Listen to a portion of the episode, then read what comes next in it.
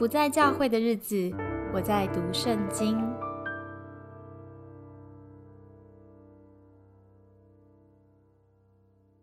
本节目适合喜欢思考的成熟基督徒。我们会彼此对话，真诚的提出一些对信仰的疑问，邀请你与我们一起思考。但可能会对刚信主或是圣经很不熟悉的基督徒产生一些副作用，所以请大家自己谨慎服用哦。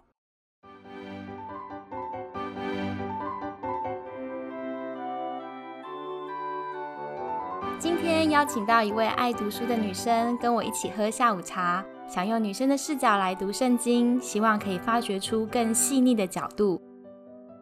Hello，雨欣你好，欢迎你来。Hello，Cindy，你好。我今天一起来喝下午茶。其实现在已经晚上了。对啊，你在喝什么饮料啊？嗯，因为我现在人在上海，所以我就还特别去台湾的商店买麦香绿茶，就是那种他们这边有卖麦香红茶、麦香绿茶什么的，然后我就会囤囤个几瓶这样子。哦，好，我现在喝的是拿铁，要等我们聊完之后我就大失眠。好，哎，其实，嗯，跟听众朋友分享，我想做 podcast 呢，最主要就是跟我心中迷恋的女生，就是雨欣，可以用女生视角来聊这个系列。对我，嗯，我们会陆续做好几集，然后慢慢谈一点我们觉得蛮重要的概念。然后也很感谢雨欣接受我的邀请。会有这个 idea 是因为雨欣之前介绍我读了一篇很好的文章，是 Phyllis Triple 所写的恐怖文本。那接下来我们聊到这位作者，都会叫他崔菲利。好，那因此就是读了他的文章，才会让我们有这个契机可以一起合作。对，因为之前我在隔离的时候，然后就就来跟 Cindy 聊天嘛，然后我觉得我们那时候聊，其实就我觉得我们好像都聊到一些算是在教会的生活，在教会资源里面你比较少听到的一些话题，其实就是一些可能妇女神学啦，好，可能或是比较这种。呃，从女性视角来解经的这样的话题，那虽然我们也不见得有什么样的非常厉害的什么什么洞见之类，可是就很就那时候就会觉得，哎，好像如果把我们那时候对话的过程也算是会非常有趣，这样就是只是讨论这样的话题。对啊，我们随便聊聊天就三小时，很恐怖。我们聊那么久吗？好像能聊的。嗯，好。就我后来发现这本书这个文章，它是属于一本书，而且台湾神学院有把它翻译成中文，叫做《害人经文的救赎挑战》。那个害人是惊骇的害。结果没有想到雨欣因为人在上海，所以很辛苦读的都是英文哈。没有，所以所以我读不完。还好后来 Cindy 有寄给我那个扫描的中文版，对，因为对就还好还好。我觉得他取这个名字真的很有趣，像恐怖文本啊，或是中文翻译的骇人经文啊，就是这种名字都让人超级有想象空间呢。我记得小时候有一阵子很流行一套呃小说吧，一套文学，就是叫令人站立的童话。所以觉得，嗯，其实圣经当中也有蛮多令人站立的故事。不过，可能呃，有一些弟兄姐妹对旧约没有那么熟悉，所以觉得如果我们有机会聊天的话，可以好好介绍给大家。那雨欣可以帮我们介绍一下作者吗？还有这本书。虽然我刚刚也很想要回一下，哎，我也有看过那一本哎，你有看过童话啊？利的格林童话，我们是同年代的。你就会发现，就我们本来读了格林童话是那种美好的故事嘛，但你后来发现，哎，他原来其实不是在讲这一些这样，因为他们原来想讲的故事是更可怕的。那我觉得这本书的的感觉可能也会有一点类似这样子。对，那这个这个作者崔飞。菲利呢，她是美国的女性主义的圣经学者，然后，然后她就，他其实之前都有一些论文或是一些著作，都是在研究一下，诶，有没有新的圣经诠释的进入，对，然后像他之前也有出版另外一本，就是全就是讲到诠释学的书，那像这本呢，就是，呃，这个恐怖文本是他在耶鲁大学的演讲嘛。就是对于他上他之前那些全那个诠释学的一种应用跟举例，所以他在这本书里面就比较没有讲到，哎，你要怎么呃，就是那些呃解经法或什么的这些方法论的问题，他就是直接带你看四段经文。那因为他说传统的一些圣经的解释都已经带有一些意识形态，然后所以呢，这个崔菲利他就想要解放这个框架，让更多文本想说的话被听到。对啊，那虽然因为其实不同的文本，包括圣经的文本。可能也没有办法避免，就是说，因为它都会有个主轴嘛。那你你既然有个主轴，就会有一个主要对话的对象。然后呢，虽然这些呃所谓的统治者的这个方法，就是所有的文本都说它是很客观或什么的，但是很多圣经的解释是为了这个对象，这个统治阶层来服务。所以很多声音的，或者说有很多的角色都变成要说这些故事的道具这样子。所以他的主要的研究就是希望。可以把那个圣经当中的比较以男性中心的意识形态从圣经中拿掉的话，那这个圣经的内涵它能不能够成为一些呃，就是被压迫的妇女的可以用的资源跟盼望？嗯，对。你刚刚提到解放啊，女性神学啊，我猜可能很多人会怕怕的，因为很多人就会联想到女权主义者。那我以前对这方面也不是很了解，所以真的也会有这种恐惧。不过我更多了解之后，发现这是一个非常值得我们认识的观点。那在进入正式讨论前，我觉得可以先跟大家分享一下我们的节目的预设立场。好，我觉得这样让听众做一点心理准备。首先呢，我认为神学不是真理，但是可以让我们更靠近真理。那圣经中饱含的真理呢，是需要经过诠释我们才能明白的。所以神学就像是解读圣经的不同视角啊。嗯，在我的想象里面，我会觉得真理就像是一颗钻石，非常的璀璨，然后漂亮。当我们用更多不同的神学视角，我们就能够更清晰的看到钻石的光芒。所以透过对话，像我跟雨欣的呃聊天，我们一起思考，就是邀请大家一同来渴慕真理。我觉得这叫做群体做神学。那雨欣，你有没有什么想法？在开聊之前，你会想要先说说啊？我自己有一个经验哦，就是因为毕竟就我的信仰养成也是在一个好像稍微。正统一点的地方可以这样讲吗？就是算是算是一个有点，你可以说它有点正，就是算是蛮正统的这种这种养成哦。对，那我记得我有一次考虑可能要去某一个神学院旁听的时候，可能那个神学院好像在我这个光谱里面的人就会觉得啊，好像比较自由派啊，或什么的哈。然后我其实也是非常担心，然后我很想去学，但是呢，我又觉得。好像会不会怎么样这样子？怕被污染是不是？对对对，你知道吗？你就突然就会有一种哎呀不洁的感觉会出现哦。对，所以我后来呢，我那时候就是在犹豫的时候，我就问了我那时候在台中聚会教会的牧师，我觉得他鼓励我的话，我就觉得对我帮助非常大。嗯，他就说，其实不同的所谓的神学派别是不同的群体对神的认识。嗯，就是可能不同的神学，他就会认识神的各种不同的面相。所以你如果有机会可以跨过你习惯的这样的一个这个派别，然后你去到别的传统里面，别的神学传统里面，可以有机会看到神更多的面相，这不是很好吗？嗯，然后我就突然觉得，对啊，我干嘛这么害怕呢？如果我今天要认识的是神的话，就是我不用那么的局限，对，所以我就去了这样。可是我会觉得最有趣的是，当你会。想要跨到另外一个所谓神学传统的时候，你自己心中有那个不解的感觉，我觉得这个是一种非常有趣的心态。到底是到底这个心态，我会认为它就是一种意识形态，而且而且这些意识形态某方面它就会减少我们更多认识神的机会。你如果坚持某一种的，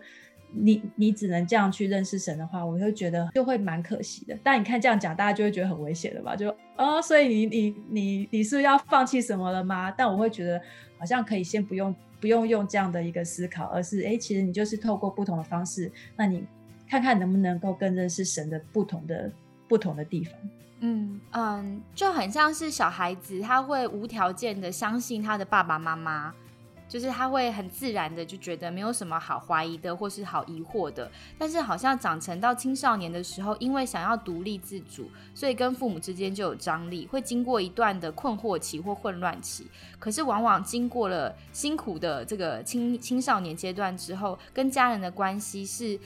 更如果能够顺利的度过那个时期，其实跟家人关系是更紧密的，因为双方都认识更深的认识彼此的差异，也还是相信彼此之间家人之间那种爱的紧密关系。总不能那个一直到长了很大以后还是妈宝。像那种感觉，就是完全都是没有自己的想法，所以我觉得一个成熟基督徒是必然会经过他信仰时期的儿童期，然后进入青少年期，但是放心，不会只停在那个时期，还会再继续往后走，所以这真的是一种冒险吼。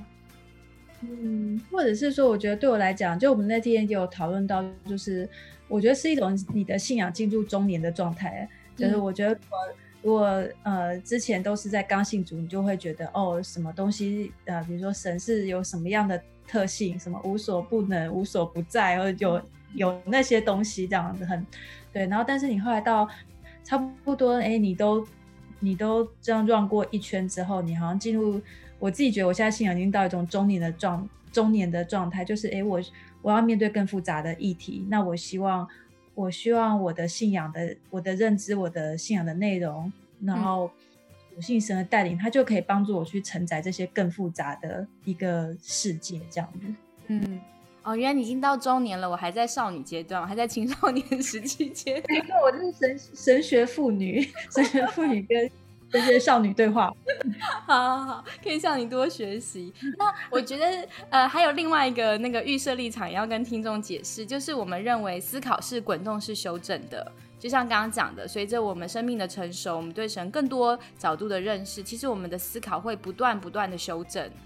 然后还有就是，虽然我们在对话，但是希望大家不要觉得我们是全知的，就是我们不是上帝，我们也没有办法回答可能所有的问题。但是我觉得有机会可以跟雨欣一起聊天，就是让呃有人知道说哦，教会界有人尝试开始以女性的角度来思考，我觉得这就是蛮美好的开始哎。嗯，其实也其实也不是只有我啦，其实之前已经都有一有都有一些的前辈，或者说我自己也觉得蛮有趣的，就是可能你我们比较会在长老教会的体系里面，你会比较看到这一这一些就女性神学啊，或是一些相关的一些介绍，或是相关的资源。但可能好像国语教派，或者是我觉得像，比如说我之前在校园的体系，我们就比较少去碰触到这一块，这样对，所以这也是一个对，所以其实之前已经都有一些那种，就是有有蛮多前辈在做这样的一些例，这样。是呃，所以我们比较属于这个轻松派的哈，就是不要那么严肃这样子。好，那我们回到。回到一下那个就是 Triple 的书后，就是他选出了几几位的圣经女性的故事，然后我觉得他想要表达就是这些女生呢，她们其实受苦受压迫，可是大家好像不太就是不以为意耶，只把她们当成就是故事中就是一种角色。必他必须经过这个样这样的角色这样子，所以当你深思的时候，真的会有一种不寒而栗的感觉。那可不可以请雨欣来谈谈作者选了哪些故事啊？呃，崔飞她这本书呃，她就是讲四个在圣经里面的女性的故事。那第一个就是夏甲哦，她是算是旧约早期的，不知道是不是第一位女性的遗工哦，用这样的角色去理解，就是。呃，亚伯拉罕的那个小老婆嘛，这样哈。然后这是他的他的故事。然后第二个故事就是大卫的女儿他玛，然后就是被他的哥哥，我们用现在的语言来讲，就是被熟人性侵，就是这样的一个一个事件。然后第三个事件大家也会蛮，就是应该都有听过，就是立位人的妾。哦，这个就是我觉得是里面最可怕的，就整个被分尸啊，或者是什么的，就是遭到呃。就是非常残，就是非常非常残忍的那个凌虐。然后第四个就是耶佛他的女儿，然后他就被他爸爸献祭的故事这样子。对，然后那他那他为什么就是这个做这本书的名字叫做恐怖文本呢？因为我们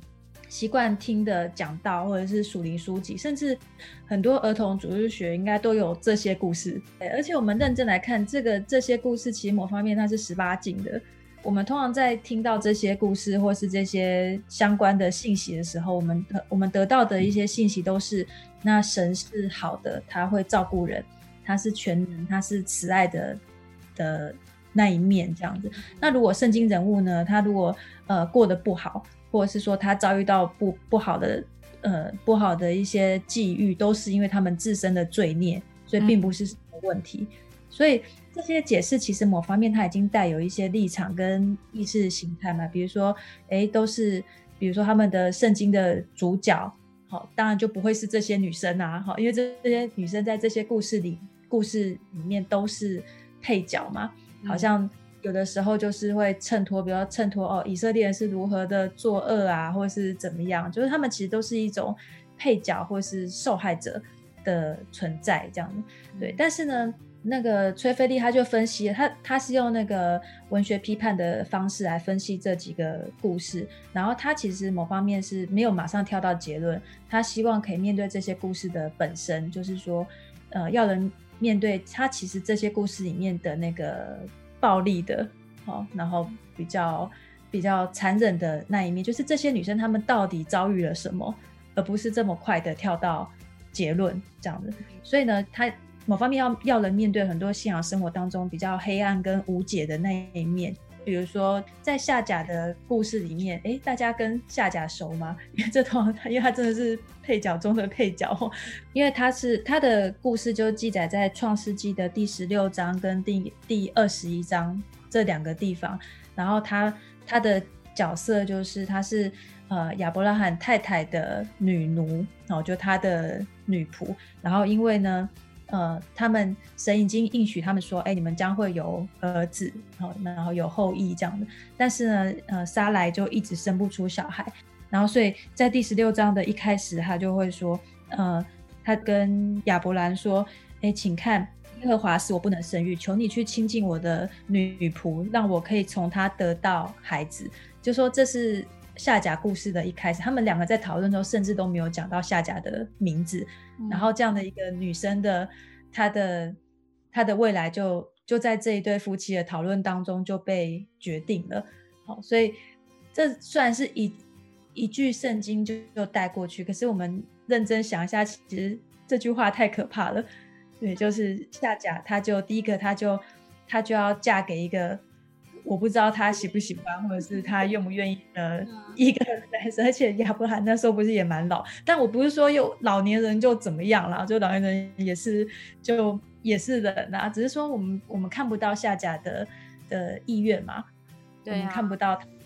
他的想法，他就好像是一个工具一样，就这样被决定了。嗯，而且夏甲他那个时候如果呃。推断啦，可能很可能是法老那时候就是给了亚伯兰很多的奴婢啊、呃牛啊、羊啊、骆驼啊、驴子啊，就那时候他送了他很多东西，所以夏甲非常有可能是法老给亚伯兰的丫鬟，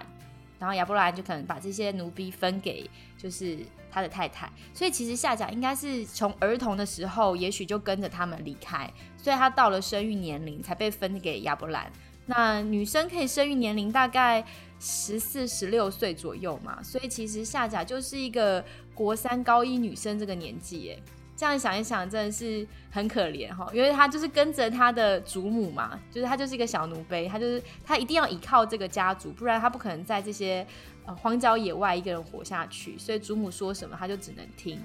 而且她等于就是没有爱情的选择，她身为奴婢，她就是嫁给这个这个先生，嗯，感觉还真蛮可怜的。对啊，就主要是在在那当然当时可能他们的一些背景嘛，所以就是说，哎，如果像夏甲这样的一个是配角型的角色，可是他的身上其实是含有很多。我觉得对现在人来讲，我们都会是蛮熟悉的一些议题，就比如，比如说从社会学的领域来讲，就是有三大压迫嘛，种族、阶级跟性别嘛。然后你就在这件，你就在下甲上完全就看到这三种三大议题，这样，对，全都中了。对对对，就是就是哎，第一个他就是他跟他们种族不同嘛，埃及人，对，嗯，就是其实是会被呃以色列人是视为外人的嘛，哈，然后工具啊外人，然后第。第二个阶级不同，因为他就是奴婢嘛。当时的奴婢其实跟太太一样哦，就是呃，对当时都是当时的所谓男性主人的财产。嗯，然后所以他们某方面，大概他这辈子应该都没有所谓的哦，我可以选择爱情啊，或是我人生规划之类，应该不可能有这种思考，因为就是他们就是就要 follow 这整个的家族，所以他跟所以他也不能决定是正常，因为他们就是有个阶级的阶级的差异在那边。然后当然还有一个是性别嘛。就说你看，他就他的所谓，我们用现在的用语来理解，就哎，他的性自主权什么就没有啦，就完全是被他的祖母就这样子决定了。对，那亚伯拉罕哎也答应了呢。对，就一个少女就变成他的另外一个太太了，这样子。然后就是为了要生小孩的这个事情。嗯。哎，你刚刚讲到说，其实我们带有很多意识形态读圣经，然后我就想到啊，其实比方说在新约，就先不要讲旧约，像在新约里面，其实有很多的经文强调我们不可以犯奸淫嘛。可是其实就像是，嗯，刚刚讲讲的，其实奴婢、女奴，她其实是没有性自主权的。所以在，呃，新约时代哦，罗马帝国的这个法律里面，其实男主人是可以随意对待他的奴婢，他可以跟他发生性行为，甚至让他生孩子。但是他那个孩子都不是属于奴婢的，所以这对一个当时候，如果你的身份是个女奴的话，是很悲哀的。就你不能，嗯，保护你自己的身体，而且就算你怀孕，你很有母爱，你想要抚育自己的小孩，可能不被允许。所以其实是我们现代人非常难以想象的处境。可是你看，就是所以当保罗讲很多不可以犯奸淫的时候，我们想到好像是拿到现在就直接通用了，就觉得这是一个道德伦理的教训。可是事实上，在那时候处境，这些话可能专门是提醒那些拥有男性权利的男性，你们不可以随便的对待其他比你弱势的女性，是一个很好的提醒。其实那个很多时候我们读圣经没有回到当时文化，我们真的就是拿现代人可以理解的意识形态去理解圣经。不会这样看，就是呃夏甲某方面也是那时候的呃旧约的第一个代理孕母，某方面是感觉。对对，其实我还真的没有没有那么仔细看过夏甲的故事。老实讲，我其实就跟大家一样，我的焦点都在。就是亚伯兰跟莎莱这一对夫妇的一些结局，他们能不能得到孩子，就放在这个。对对对，就是他们到底能不能够有小孩呢？那这个小孩算不算呢？怎么样哦？但后来发现，这好像也是我第一次这么认真的看夏甲到底是怎么样的一个处境。然后你就会发现，天哪！如果我站在夏甲的立场，当然看后面的故事啊，你就会发现啊，神竟然。某方面是站在那个压那个压迫者的那一方，就有那么有那么一个时刻，嗯，然后所以下甲的声音好像就是被淹没了。对，当然我们或者是说，当我们在听讲道的时候，你就会听到比较，嗯，牧师可能就会比较着重在哦那个天使显现嘛，然后下甲就说哦神是那那个照顾人的看顾人的神，大家就只有把这个部分的写出来。对对对对，事实上他前前后后都有很多，我觉得我如果是下家，我一定超超级崩溃的时刻。对，然后就会觉得说：天哪，这一家人的这一家人的神，这就是怎么会这样？对，怎么怎么会是这样？对，所以这个，所以某方面这个作者他是要还原，他某方面想要让我们不要太快就看过去，而是要还原这些声音，然后要人家开始面对到信仰里面有很多我们不能理解也。不能够假装没看到的地方。如果大家现在听的姆萨萨的话，没关系，我们后面会很细节的讲，就是带大家一起用文学批判的方式细读这个经文，我觉得一定会看到很多新东西，敬请期待。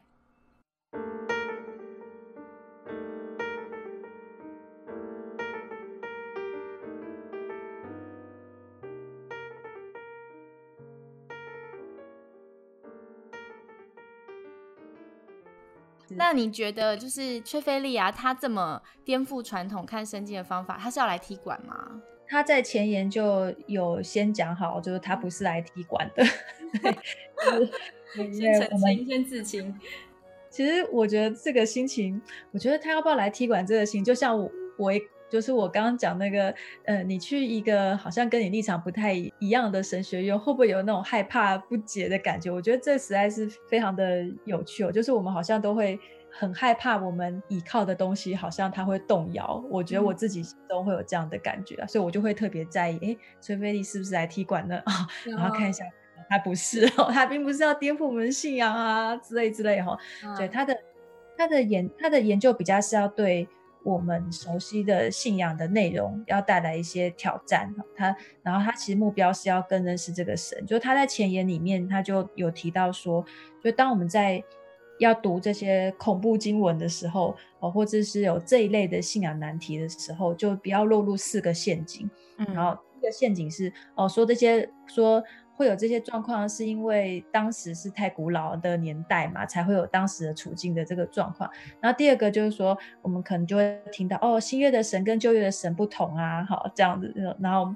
但事实上，崔飞又说，其实不管是新约神跟旧约的神，就是是同一位嘛，他们其实都有着神的愤怒跟爱。同时存在的这个张力在里面，就不能说好像你觉得比较恐怖的地方，你就推给旧约哦啊，那是旧约的神比较比较怎么样哈？他因为旧约神好像比较怎么说呢？会强调审判啊，或或是怎么样？但是呢，新约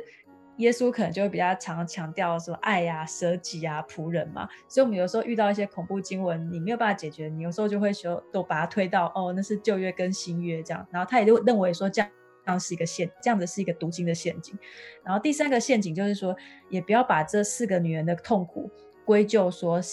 归咎给十字架，然后就是啊，这是十字，就像耶稣在十字架的苦难或者是什么的。对，那因为这四个女人她有她们的完整性，哦，就是说，呃，这种东西是很难比较的。虽然我们可能从教义上、从神学上，你可以说，哦，就是耶稣是为了全人类的这个痛苦。好，然后受死，但是事实上，这四个女人的痛苦，她们有她们本身的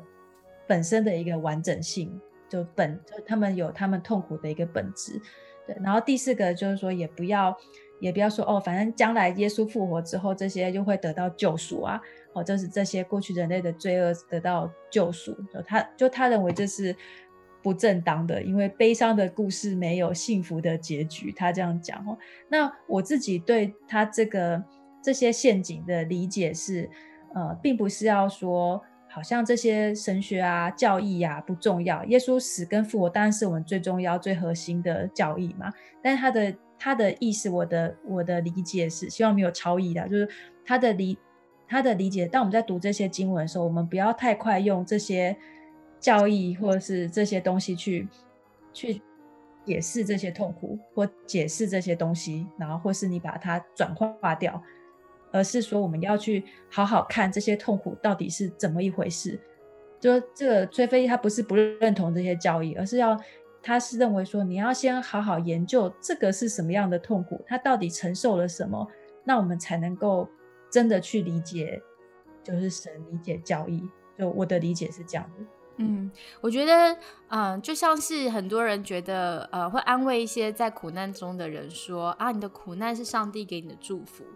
他就很像是 把教义拿到了一个现实处境，然后在一个不当的时刻讲出来。当然，我们相信我们整个我们的生命都是受到神祝福的，但是我们也不能因此就抹灭我们活在这个，呃，堕落的世界里面，我们就是会被别人的罪压伤。我们也可能会啊，因为自己的罪而破碎。所以，其实对一个苦难的人来说，当你太快的丢给他一个标准答案，说“哇，你要信靠主了，才能度过你的苦难”，其实就很像约伯的朋友在做的事情。然后还会跟他说：“你，你看，你一直受苦，走不出来，可能就是对神的信心不够强烈，不够敬畏神。好，你没有悔改认罪。我觉得这都是一种，就是好像太快的把一个人的真实经历。”很压扁似的给了他一个答案，但是问题是，这答案既不能安慰他，也不能帮助他更认识神。那我觉得这跟我们怎么读圣经可能也有点关系哦。如果我们在教会很习惯读圣经，就是呃，在读任何故事的时候都先拿着标准答案。就是去预设这个意识形态去读的话，那每一个圣经故事，你可能就像你在小组查经一样，你都期待大概最后会得出一个非常光明的答案的时候，其实就好像我们信仰中少了那一块灰色的、值得思想的，然后可能暂时容许没有答案那种不舒服的感觉。那如果我们都在信仰中跳掉这些部分，我们在真实生活中，我们陪伴别人或是面对自己生命的时候，我们就会对出现那种灰。灰暗的，然后没有马上有答案的事件的时候，我们就会束手无策，因为太不熟悉了。其实我会蛮赞同说，比如说主日学或者什么的，或者是你刚出信主的时候，也许我们可以，因为你你的目标是要先熟悉圣经嘛，那你当然可以先稍微就是比较概略的让大家知道说，哦，圣经在讲什么，有哪些故事，然后神其实一路带领，就是这可能是我觉得出信主的时候他们会需要的呃先辈的知识这样子。然后，但是我会觉得，当更深的进入经文的时候，就你要自讨苦吃啦。但是，但比如，但我但我觉得好像就是中年的信仰嘛，就是就是当你开始踏入那个你觉得很难受的那个状况的时候，不管是你的生命的一些难受或什么的，对你，我觉得我自己就会在想说，就是那圣经怎么说？或圣经有没有差不多的状况？或圣经有没有这些的张力存在？就举个例子，那个我妹都很爱丢给我看那个，你有看过有个粉有一个粉砖叫《食物知情权》。不，没有，那是什么？我跟你讲，他就是讲所有的，就你吃的牛肉啊、猪肉，然后那些，就他是一个团体嘛，然后他就是要为动物争取福利的一个团体，然后他就之前他就每次都给一个新闻说，我们经过了调查，怎么这些这些鸡在变成我们的食物之前，它是经历哪一些的虐待，那些惨不忍睹的，嗯，对对，然后然后我每次看，我就觉得哦。真的是很烦，我就不想看，因为我我一看我就要去面对这件事情，那那我的雪花牛我就没有办法点了，我就点不下去。对对，就说。对，可是你又不得不吃肉，我觉得对我来讲，因为既毕竟还不是素，或是说可能还没有办法，就对人类来讲，你就是一定要吃到可能蛋白质啊肉，你可能还是就是需要动物，但是呢，动物它又又被这样虐待，所以它好像就是很难从理想跟实际都很难解决这个议题。但我觉得这个可能就是我们现在的人生，就是说。我们现在人生已经不是一个我有个问题，然后上帝就帮我解决的这个这样的一个逻辑，而是我们好像就处在一个，我就处在一个好像怎么样都从哪一面看都是很难面对的，很难做到，呃，很难完全解决或者说完完全度过的一个困境，这样子，对，好像再怎么样，对，所以所以好像当我们在。呃，读到圣经的时候，就是你太快就会，呃，可能以前就会想说，哦，亚伯拉罕最后就因为是信心之父嘛，因为后来他变成信心之父了，所以大家就会觉得他就会某方面你在读经的时候，你就会有种好人跟坏人的这样的一个读法，就会觉得哦，那这个信心之父当然是好人啊，被神祝福的人，那他就。会经历了神的什么什么什么样的祝福？可事实上，可能我觉得现在我们就要面对的是，哎，这个信心之父他的确不是好人，哦，可能没那么好。但然后，但是这个好人，但是你，但这个好人又是信心之父，你知道，就你就要同时面对这种，嗯，他很难共存的一种张力，但是他就是存在，对啊。所以我觉得好像他读恐怖经文比较是有点要做这件事情啊，就是说你就好好知道他受的压迫是什么。对，当你没有想，因为我觉得，当你觉得下甲它只是个名词的时候，只是一个杀来的女奴，你可能就会把它当，你就不会想说，她她她到底在想什么？你完全，因为它就是一个故故事的过场。可是当你想，当你我们开始更深看到她的处境，你发现她才十几岁，然后你发现。他在这样的一个不公平的权力不对等的状况，然后你再看到他还没有选择权的状况，然后你才会更深的去想说：天哪，他到底经历了什么？对，然后原来这个神圣的家庭竟然他们一起决定了，一起决定了，呃，一应该说一手造成了下甲的苦难呐。我觉得，就说我们可能就要面对到这么复杂的事情，是。那嗯，因为我们这次介绍这个女性主呃神学的圣经学者嘛，那很多人其实对女性神学的批评哦，就是觉得他们抱持着预设立场在解经，然后他们解经目的呢是在解构父权嘛。啊，我觉得很多人会担心。那雨欣，你要不要聊聊你怎么看？就是最近，就是应该说，我不知道是不是这几年啦，因为毕竟我们的时间跟就是西方神学时间都还是有一些落差。我觉得对我们来讲很新的东西，人家可能都已经讨论了十几年，我是后来才发现这件事情。因为可能每次看那个校园的书，都觉得哦，我们好新哦，就是我们在一个时代的阶段。然后后来就哦，人家早就已经写完二十年了，这样子。对，没错。对，就是说，就是说，嗯，就说其实圣经在诠释，呃，应该说，我认为至少这几年，至少至少在二零一二零一八年吧，我刚读到一个神学院的院训嘛，它里面就在讲说，哎，可能现在在解经的时候要面对的问题就是意识形态这件事情嘛。然后，所以其实圣经的诠释里面是含有很多的意识形态在里面的。这个意识形态没有什么不好的好或不好的这个分别，而是它就是存在，而且意识形态会对于圣经的解释是有影响的。就就比如说，我举两呃一个一个是就最近在 FB 看到，就我朋友在读那个新约鉴别学导论，嗯，他就说真思翰就反正。作者就说：“哎，那个，因为呃，当初有政教分离的这个政治意识形态的原因啊，所以西方世界在解释新约圣经的时候，就比较没有提到当时的所谓的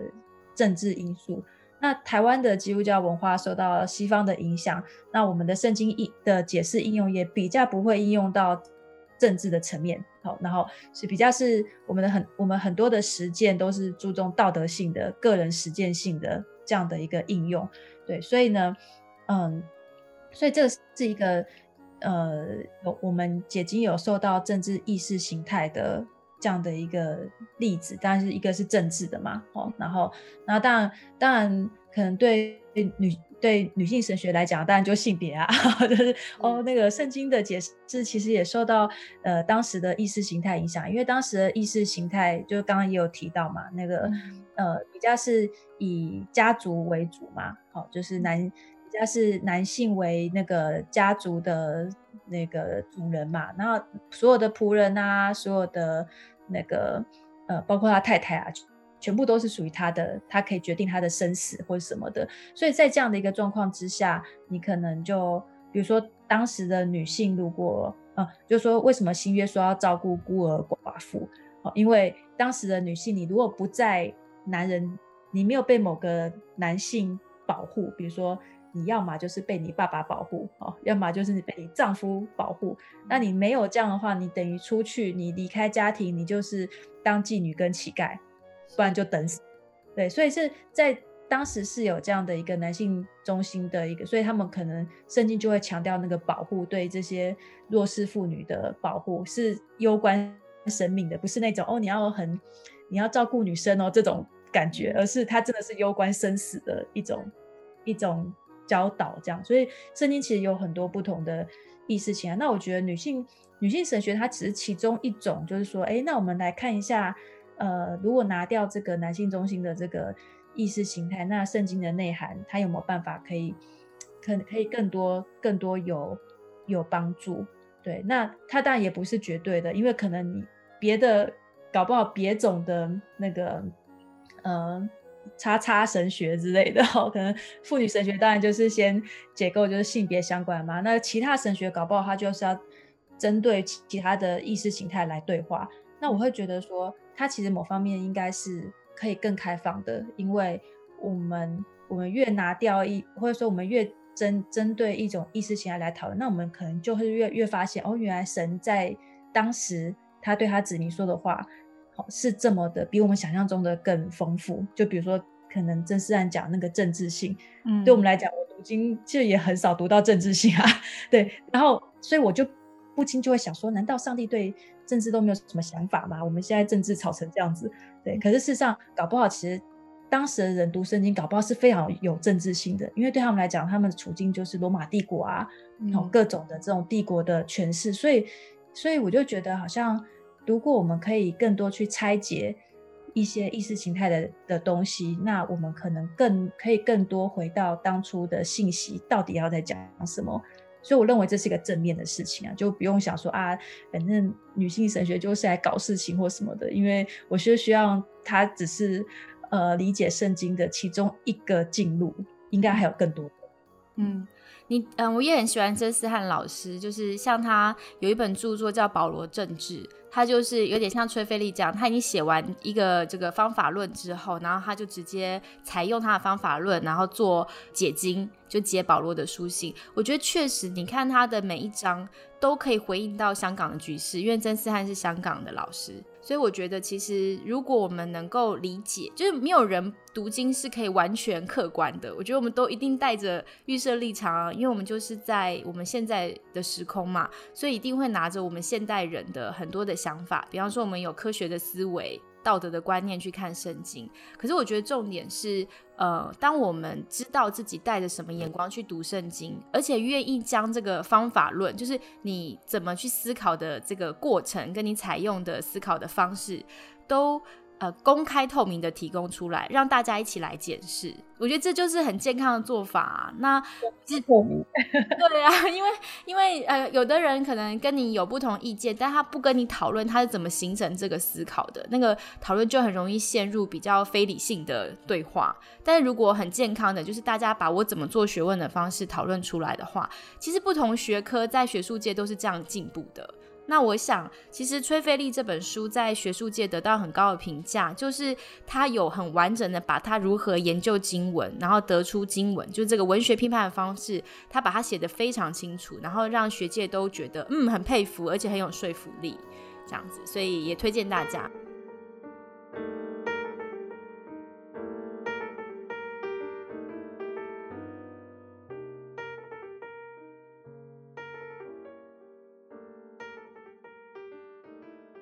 哎，那我想问雨欣，你对女性议题一直很有想法，而且我觉得现在你已经是有点像是基督教界年轻这一辈的发声代表人物。好，因为因为这个题目太夸张，对，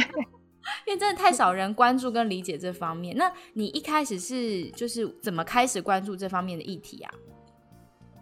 嗯。对，但一方面就忍忍到忍到中年，明明就是个少女，只说自己中年，神学妇女，呃，就是就是，我觉得他，因为我觉得到差不多到中年的时候，你就开始回溯，你就你有一些想法到底是怎么形成的，或者说你到现在还是不是继续采用某一种方法？我觉得在信主，我是大学的时候信主的，十九岁，然后。信主之前，我其实就会关注妇女平权的议题，然后，然后我会去，我会去上那女性主义文学的书啊，因为的的的那个课，然后我也可能参加政治性的社团。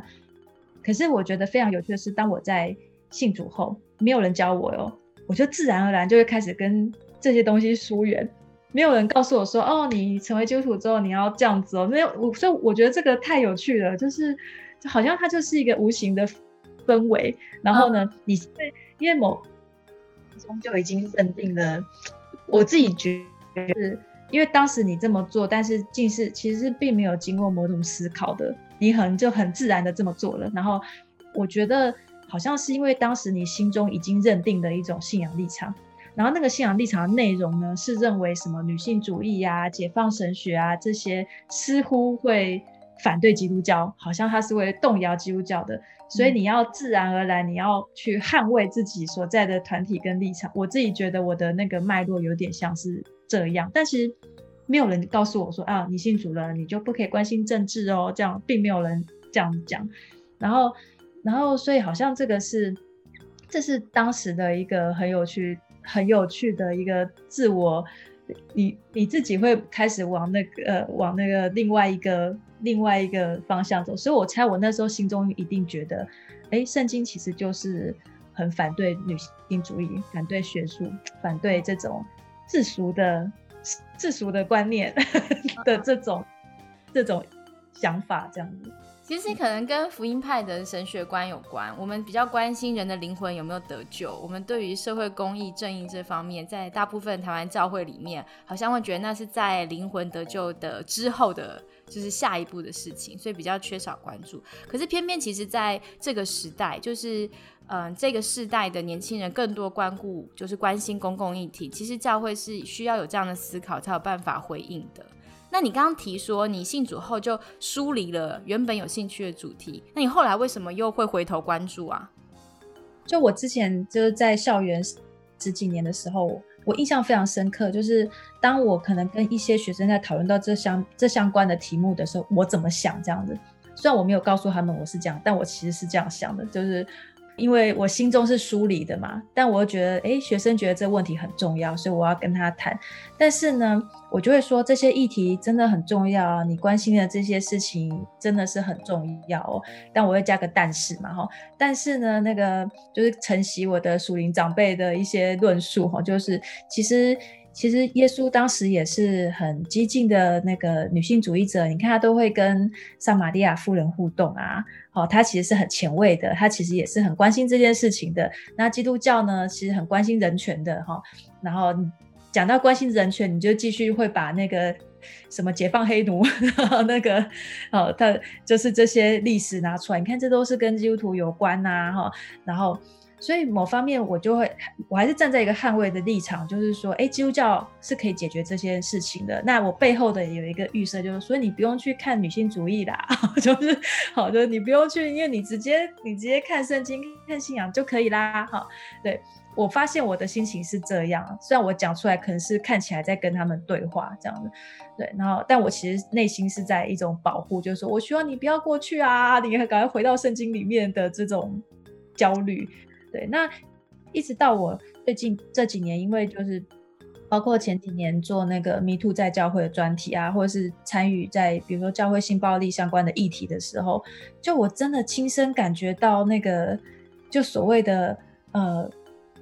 我真的看到了，或是感受到有人在被压迫的时候，我觉得感受到还是不太一样。就像我，我都会在公车上、捷运上，不是都会看到什么反性骚扰的那个海报吗？就是那什么，不要不要成为加害者。我想说，这什么奇怪的海报？就是贴个海报说不要成为加害者，然后什么你遇到性骚扰你要报警之类的吗？可是你那时候看，你当然也会觉得这议题很重要。可是老实讲，我没有感觉，我只是觉得哦，那是一个重要的议题。可是当真的真的你在亲身去经验这些东西，关注到相关的人的时候，你真的看到那个压迫真的存在，然后你真的感受到。即使你在信仰群体，你还是会有那种求救无门的这种无助的时候，然后我才真的想，然后我觉得从那个那个时候，我才又回到女女性主义的思考，这样。我就想说，天哪，我觉得我好像用我原来的信仰的框架跟概念，我没有办法去解释这些事情，或者说我没有办法去解释说为什么为什么会发生这些压迫，对，那所以我就在就是就是。在开始读女性主义或什么的，我才又会说，才真的体会跟感觉到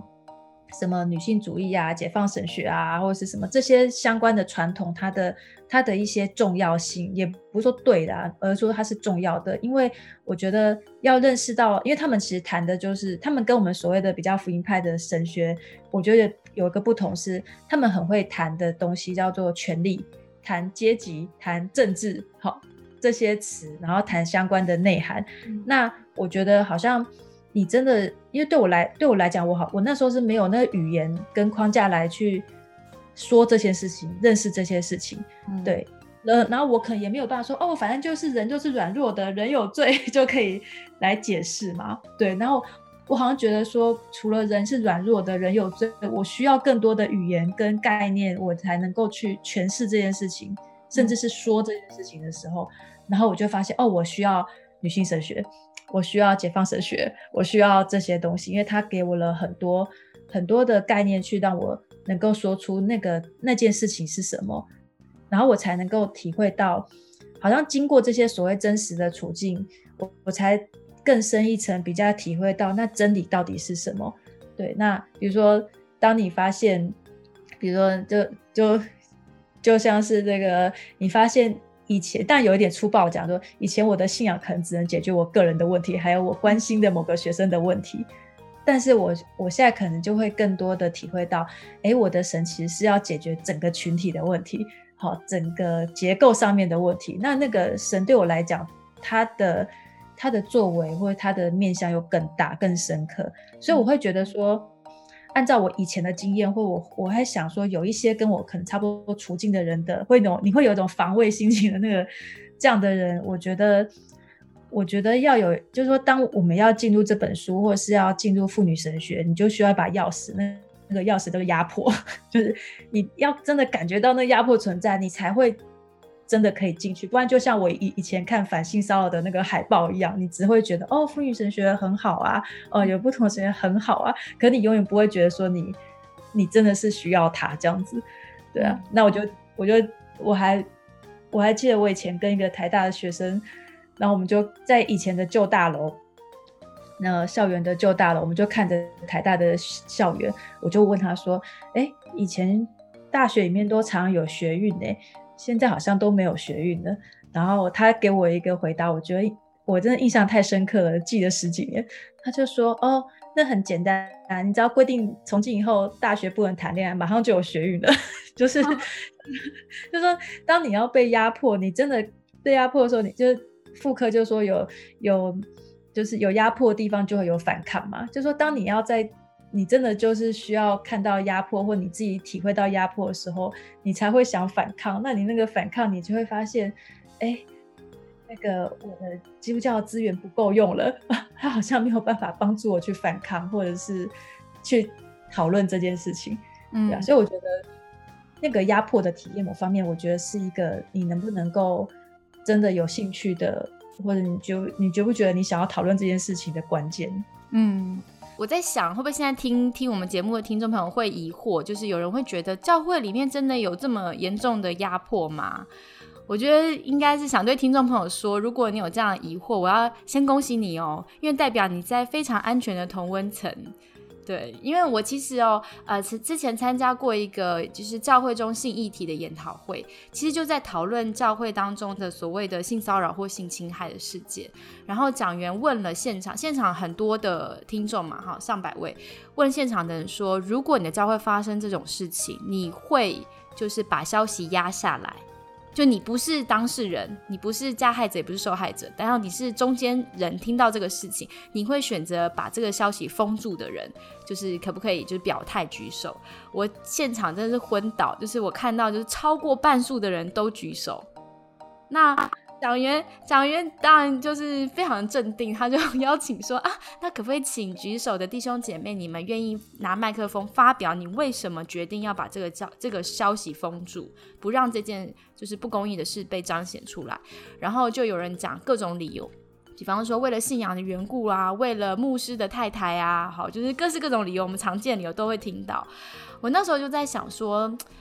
嗯，我们好像。有很多的考虑，但这个考虑呢，到底是所谓的文化上面的考虑，好，我们的意识形态，还是我们错误的理解圣经？就是其实很多时候，如果你还原到最核心的，我觉得耶稣他就是会把这个正义、公义彰显出来。那我觉得我们信仰其实很需要面对这个挑战，不然你会很容易把自己觉得习以为常的事情认为是合理的，但其实可能并不符合就是我们信仰真正核心的精神。那教会里面，因为我们都是罪人嘛，我们还在这个成圣的过程当中，所以当然很有可能有人在教会里面伤害人，而且圣经也说了，其实教会里面也会有就是。嗯，不是全部是属于上帝的子民，会有有不好的人藏在当中，所以需要智慧分辨。只是因为好像，嗯，就像政治正确一样，有时候我们在教会里面会觉得要要有所谓的信仰正确，所以如果当我想要讲一些事情，表达可能教会有问题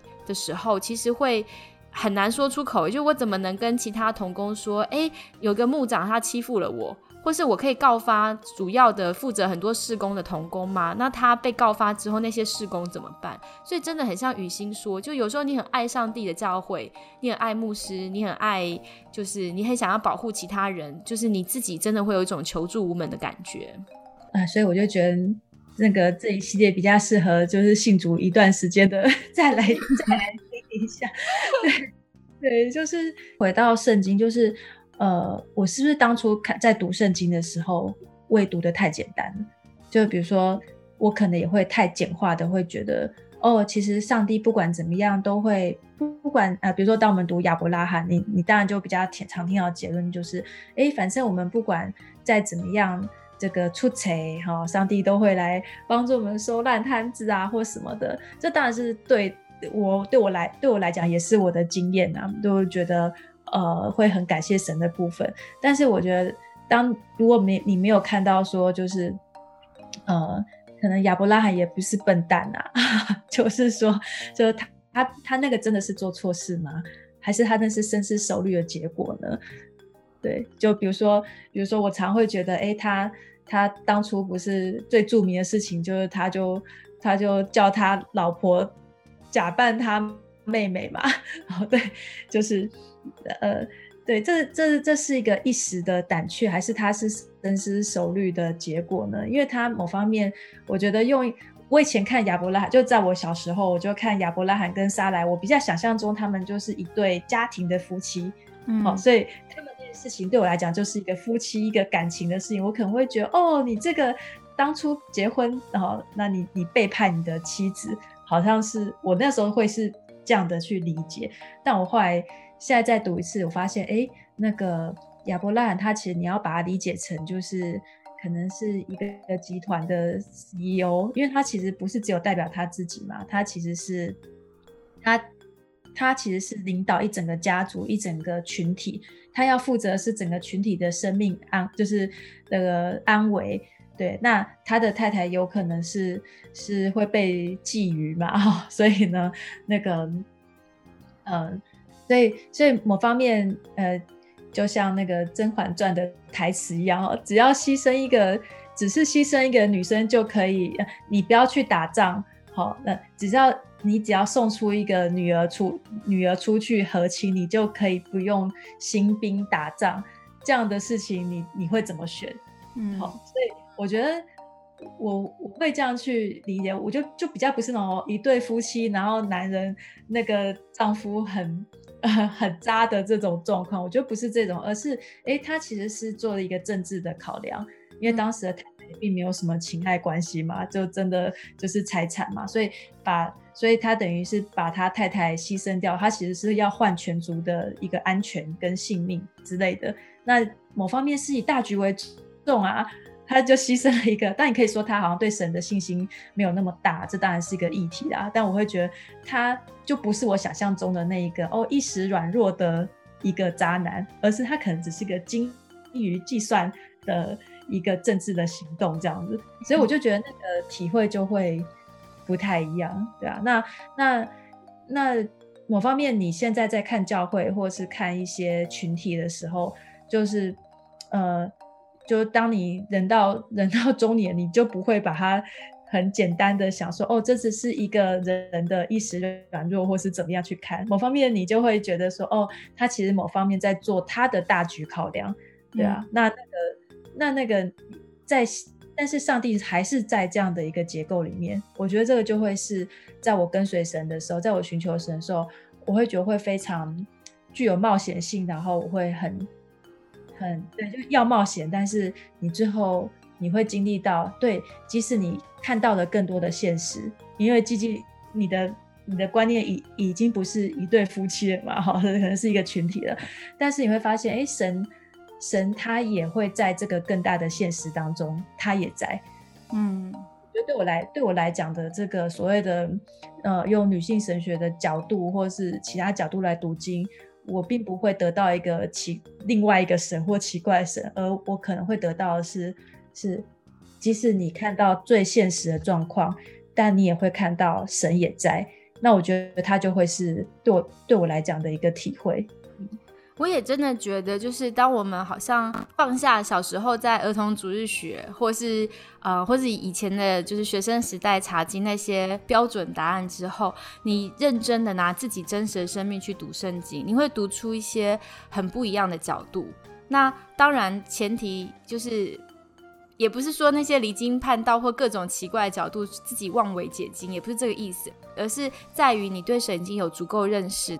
然后一个成熟基督徒还是很深刻、认真，把每一个故事当成第一次读的时候去读那个故事，求上帝对你说话的时候，我真的觉得那读圣经就不是一个苦差事，诶，不是一个好像我必须要灵修、必须要翻开来，然后支离破碎在看那些经文的一个行为，而是我是真的很盼望的知道神是怎么跟人建立关系。而那些在呃圣经当中那些平凡的人，跟我们一样七情六欲、有软弱，甚至可能有呃心机、有谋略的人，他们在他们的挣扎当中，神是怎么跟他们在一起的？我觉得那就会一直圣经就会持续对我们生命说话。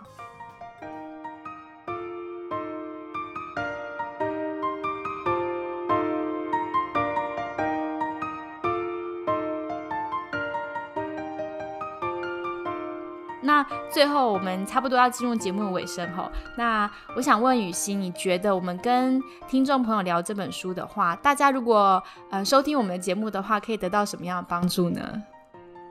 就一方面是就就听我们聊天，我常就我常常都觉得，就我还我还蛮爱蛮爱聊天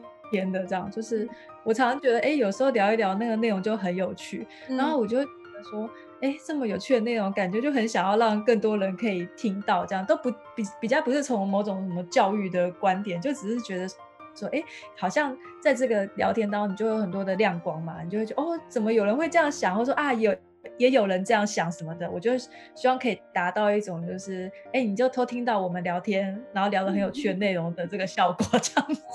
对对，就发现哦，其实你心中默默的有一些想法，哎，有有人。有人在聊这样子，对，就是我觉得这这这个是一个，然后还有一个是我很喜欢那个崔菲利他在前言他说的一段话，他是说他说他在做这些恐怖文本啊什么的，他比较像是在创世，就是在创世纪中雅各在那个亚伯渡口跟天使摔跤的这样的一个历程，就我们往往都是在一一段黑夜里面，然后你就。跟神就是费尽心力的跟神角力，好打了一夜，然后之后呢，呃，你就会对神有一个更深刻的认识，这样子。然后，所以如果我们，呃，对，就是就说，如果我们跳过，当然我现在又是超译了，就是如果我们跳过圣经中比较恐读起来比较恐怖的内的内容，哦，或是像我不想要面对那个食物。物知情权的那个 那个状况哈，那个那些内容，某方面就像是我不想要去面对我生命中经历过的，我觉得比较黑暗跟无解跟怎么会这样的那一段时间，我想要逃掉的话，对，就会我们的确会可以待继续待在那个比较舒服的、有安全感的，就每件事都有我们神美好旨意的这个世界这样子，对。但是我觉得，我觉得我们现在。我觉得蛮多人应该都已经开始来到呃亚伯渡口了，可能是一个，可能是你已经来过好几次的亚伯渡口了，就就是在在那个那个地方，然后那个深夜，然后那个黑暗，你就一个人在那个黑暗里面，然后呢，你要开始跟神要很认真的，你要选择你要不要去跟神角力。就你要待在这个黑暗里面，然后继续跟神角力，看看神你在不在，还是你就不要继续待在这个黑暗，你就你就继续用你以前刚信主的时候吃的存粮，然后来解释你生命当中你看到的、你经历到的这些这些东西。我觉得好像就是会某种程度就是遇到这些抉择，对啊，所以就是想说可以介绍恐怖文本，就看就看崔菲利他是怎么。解读，然后让你也一起经历那个下甲的黑暗，好，或者这些这些，你觉得怎么神居然站在压迫者那一边？怎么会这样的这个这个故事？对，然后然后这样或许或许可以让我们可以尝试看看，我们就继续对神有更大的信心。在遇到这黑暗的时候，我要继续跟神来角力，就是我要。我想要知道我的信仰可不可以承载我的人生当中更复杂的问题。嗯，我觉得深入黑夜跟上帝角力是我们每一个基督徒灵性发展的必经旅程。信仰不是总是在好像很明亮的教堂里面唱诗歌而已，而是上帝如果真的是一位又真又活的神，其实他不会害怕他的孩子来挑战他。然后我们也可以在这个困惑挑战。然后跟神打滚抗议的过程里面，我们好像最终可以真正认识到我们所信的是什么，而这位神是多么爱我们。那请大家继续收听下去喽。我们下一集的节目就如果如果你们有兴趣的话，你们也可以重新看一次《创世纪》的十六章跟二十一章，就是跟下甲这些记录它前前后后相关的一些背景。这样，那我们下一集要讨论的是，呃。他的逃离，然后他的经历，对。那我们下次的主题叫做“当一个人成为工具时，你就看不到他了”。嗯。那我们最后再次声明，本节目有三点共识：第一个就是神学不是真理，但可以让我们更靠近真理；第二个是思考是需要滚动式修正的。然后第三个就是现在补充哦，就是希望你可以分辨你在听的时候，如果有不舒服的感觉或是不同意，都很好。但请你去分辨你的不同意是感性还是理性的。如果是呃感性的话，可能就呃让自己有一点空间，有一点点呃休息。如果是理性的话，那鼓励你善用这个震荡的机会，好好检视你所信的是什么。愿圣灵继续对我们轻声说话。